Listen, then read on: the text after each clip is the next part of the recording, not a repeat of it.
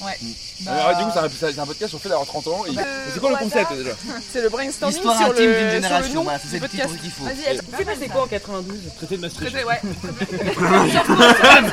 30 ans d'Europe, 30 ans de nous. Oh là là, putain.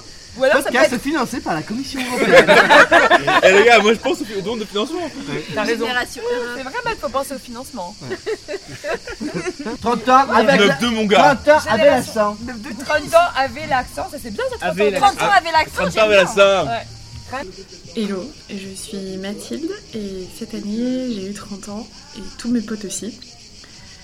Pour marquer le coup, je suis partie en vacances euh, avec mon groupe de copains et je les ai interviewés à tour de rôle sur ce que c'était d'avoir 30 ans. Sur fond de cigale et d'accent du sud, je vous emmène à la rencontre d'Amandine, Alésia, Agnès, Clémence, Juliette, Alexandre, Dimitri, Martin et Vincent.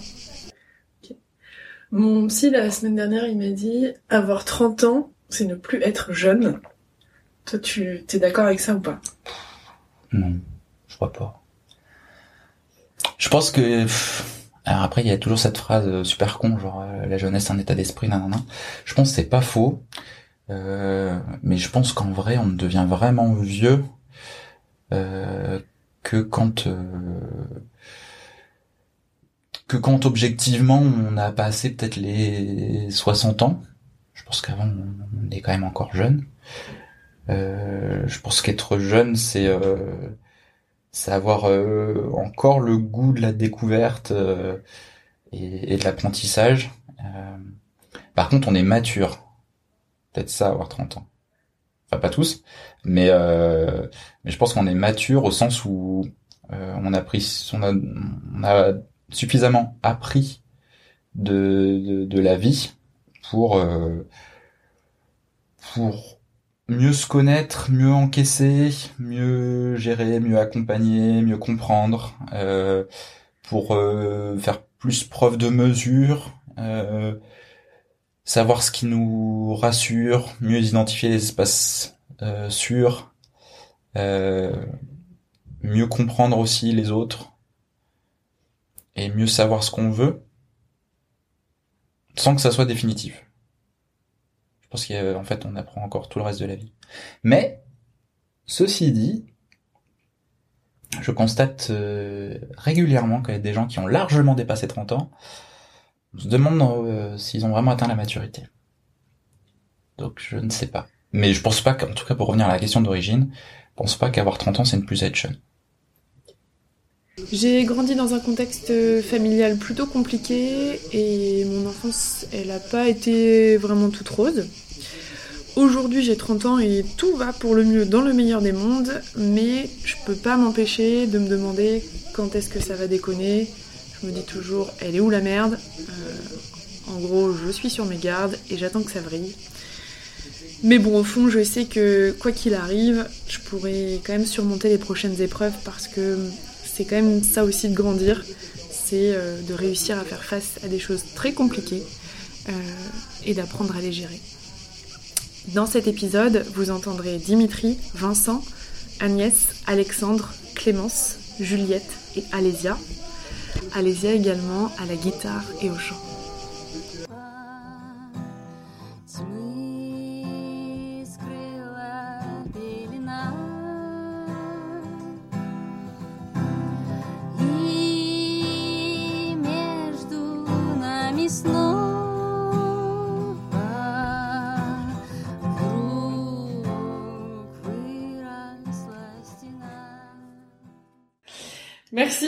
On passe à une thémati- la thématique d'après. Ça va être l'amour ou un truc comme ça. Un peu moins fun, non, c'est pas l'amour, c'est pas tout de suite. La mort.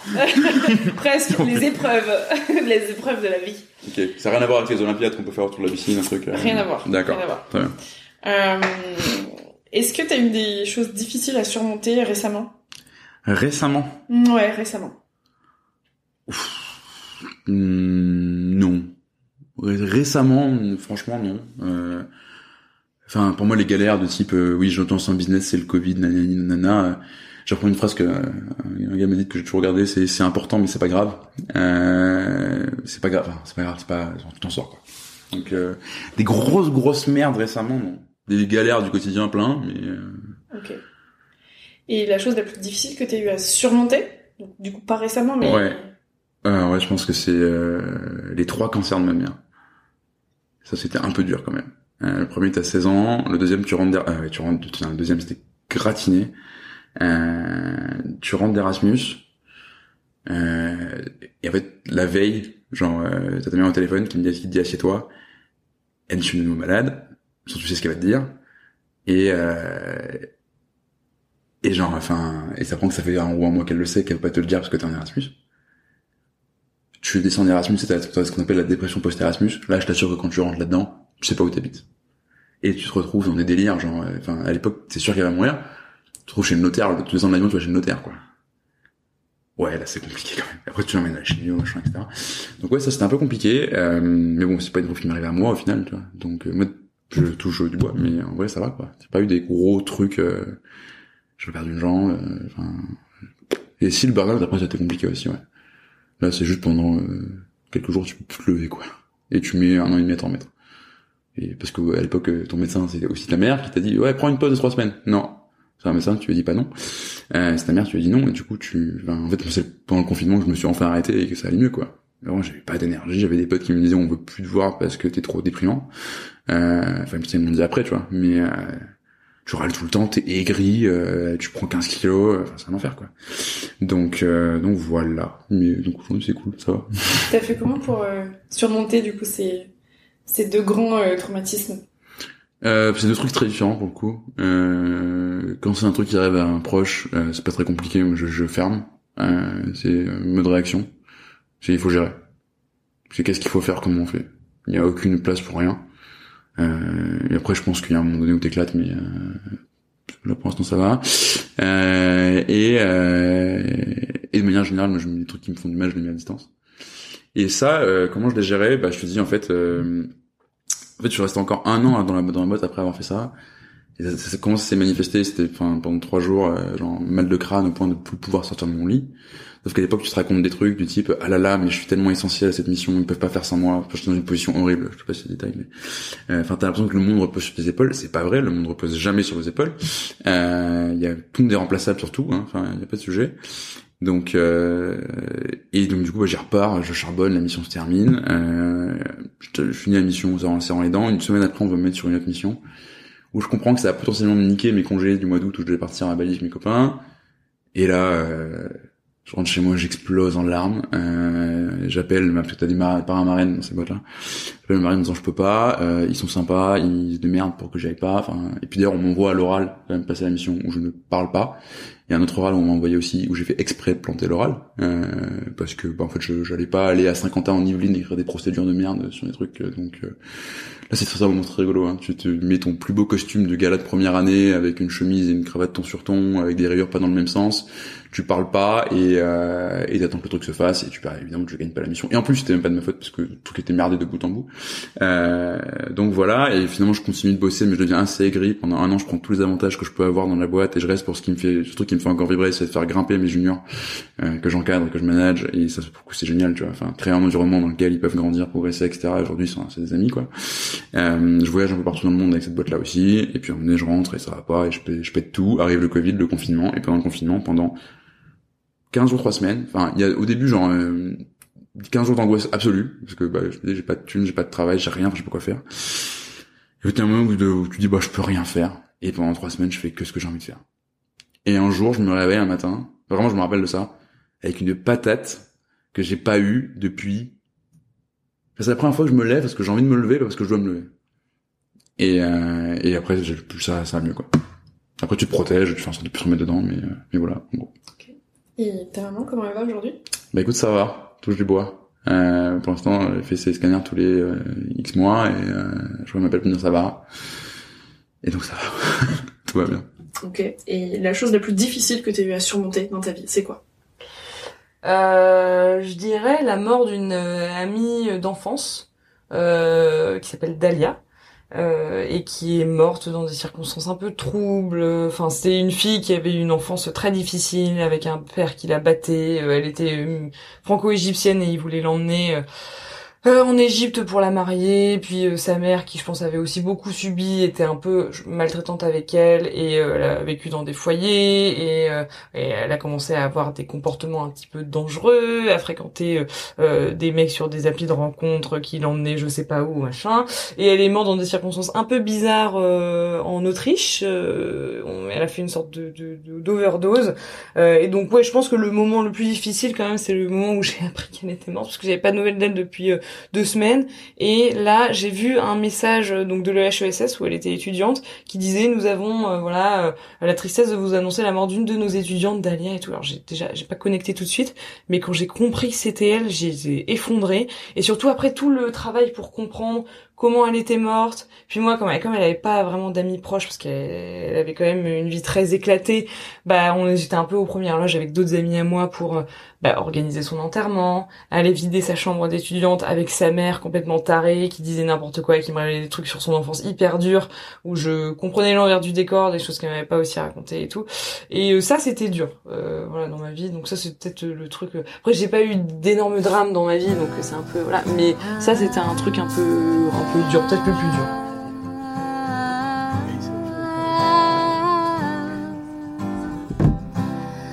Ночь пройдет, наступит утро ясное.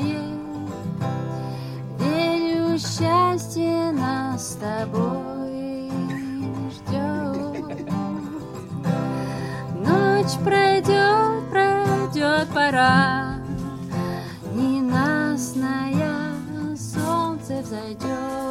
Réussi, euh, comment t'as fait pour surmonter cette épreuve-là Je sais pas, je pense que quand même j'ai un caractère assez résilient. Je suis une personne sans, euh, voilà, en toute humilité, mais je pense que je suis une personne assez équilibrée. Donc, et c'est mon copain il me dit souvent ça, il me dit, bah c'est vrai que quand euh, quand il y a un truc triste, t'es triste, quand a un truc pas triste, t'es pas triste. Et puis et puis voilà, je, je pense que j'ai une capacité normale à me remettre des des événements. Donc euh, je m'en suis remise aussi en en parlant beaucoup, euh, puis en faisant mon deuil, voilà. Mais c'est vrai que t'as l'impression pendant plusieurs semaines, voire plusieurs mois, d'être dans une sorte d'état second, dans le sens où t'es là, mais c'est c'est c'est pas possible. Puis comme elle avait une vie, c'est presque romanesque, tu vois, où genre je, la- je, je savais qu'elle avait une vie compliquée, mais j'avais une certaine image d'elle. Et quand cette personne meurt, tu t'es mise en contact avec des personnes qui la connaissaient mieux, et donc euh, tu connectes. Tu vois tous les bouts de son histoire entre eux et tu découvres une autre personne en fait qui est pas vraiment la personne que t'as connue.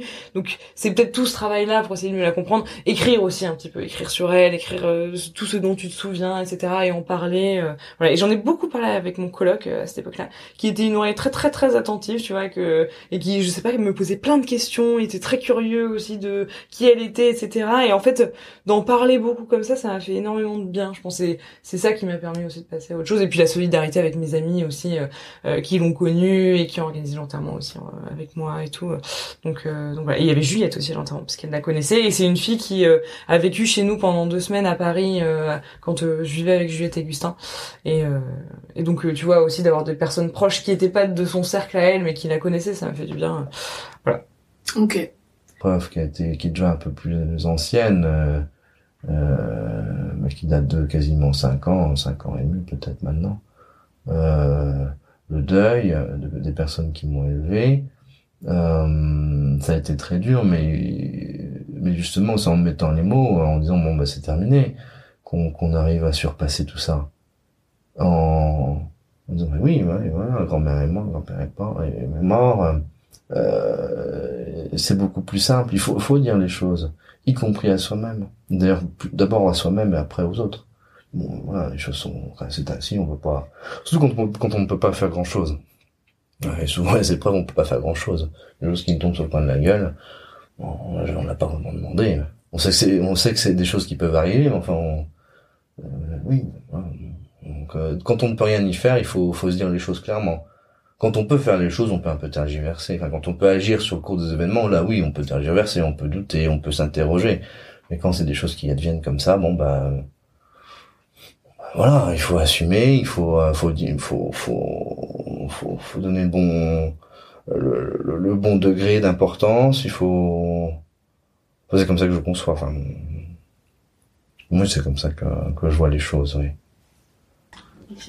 Et la chose la plus difficile que tu as eu à surmonter dans ta vie, c'est quoi? Bah, hum, tant professionnel que personnel. Bah, disons que euh, personnellement, je pense que j'ai eu des figures euh, masculines dans ma vie qui n'étaient pas euh, qui n'étaient pas évidentes, et je pense que ça faisait partie des épreuves que que j'ai pu avoir. Euh, et professionnellement, ouais, je pense que c'était le barreau quand je l'ai raté pour euh, la première fois. Et c'est vrai que parce qu'on on se dit, bah, en fait, ça veut dire que je dois refaire une année. Ça veut dire qu'il faudrait que j'imagine des choses que je vais faire pendant cette année pour que ce soit utile pour mon avenir professionnel. Donc je pense que c'est les, les deux épreuves euh, principales, quoi. Et comment t'as fait pour surmonter ces épreuves-là? Euh, alors, euh, perso- sur le plan personnel, j'ai pas, je les ai pas vraiment surmontés. C'était, euh, enfin, c'était un lien avec ma mère et je pense que c'est plus ma mère qui les a surmontés pour moi. Euh, sur le plan euh, professionnel, euh, je me suis dit il faut rebondir quoi. Il faut rebondir. Je peux pas rester là euh, parce que sinon ça sert à rien. Donc il faut rebondir et puis euh, croire aussi euh, au fait que Bon, là, c'est tout pourri, ok, mais euh, si je donne un petit coup de boost, il y a moyen d'avoir un truc sympa, en fait, même dans cette situation compliquée, quoi. L'épreuve la plus difficile que t'as eu à surmonter C'est quoi? C'est euh, après la bouffée délirante. Euh, où, euh, en gros, j'ai dû prendre des médicaments que j'avais pas envie de prendre. Et où j'avais peur de perdre ma tête, quoi. Et ça, là, ça, c'est l'épreuve la plus dure que j'ai eu à surmonter. T'as fait comment? Bah, je me suis dit que ça pouvait pas rester comme ça. Et j'ai lutté, quoi. Enfin, je me suis dit, ok, là, c'est qu'une période. Il est impossible que tout ce qui s'est passé avant se finisse comme ça. Donc, tout ce que je dois faire pour que ça se passe pas comme ça, je vais le faire. Et vite. Parce qu'il faut pas que ça, ça devienne euh, la normalité. C'est quoi ta plus grande peur?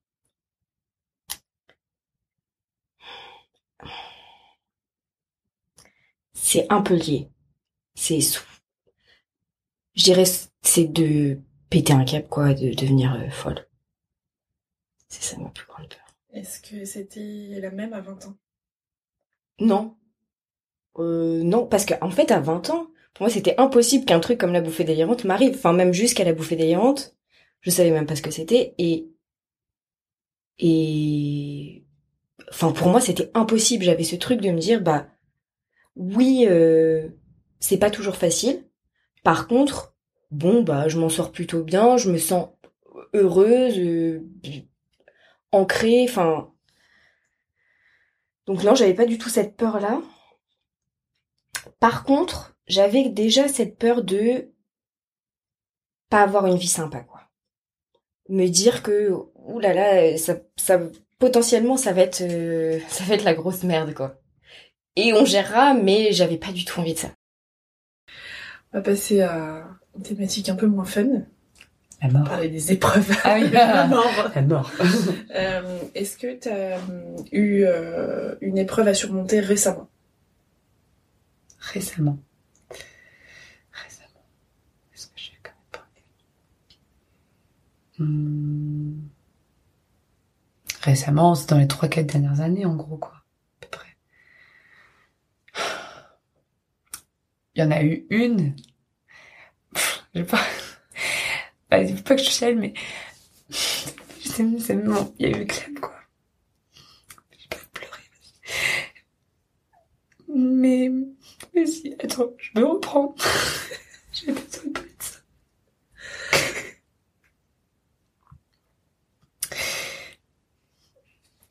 Attends deux secondes. Tu comprends au montage. oui, il y en a eu une.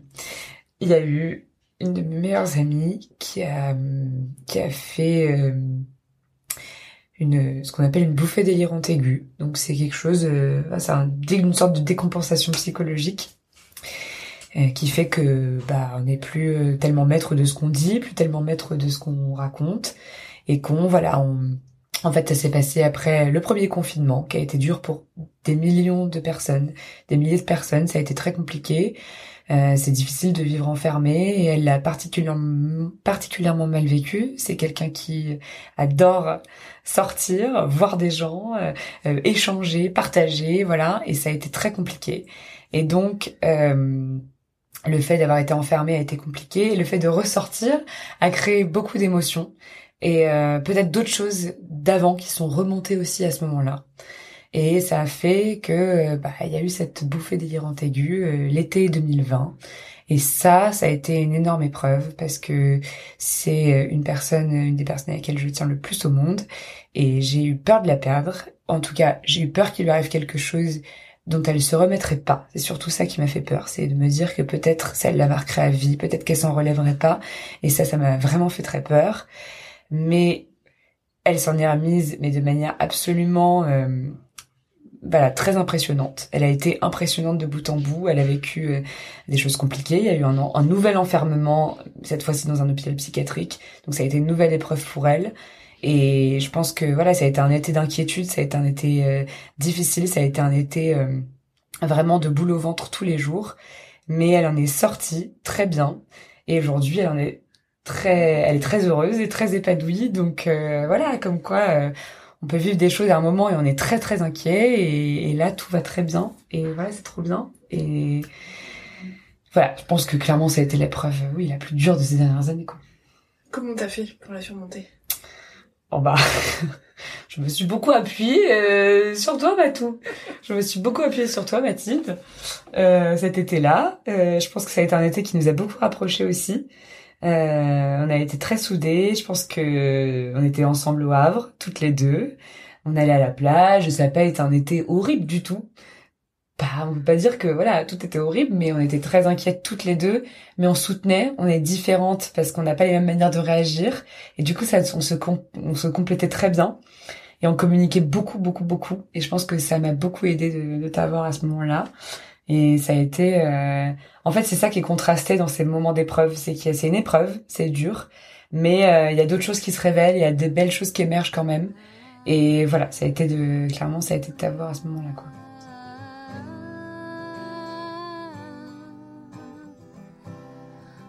Ночь пройдет, наступит утро ясное. Верю, счастье нас с тобой ждет. Ночь пройдет, придет пора. Взойдет. Солнце взойдет.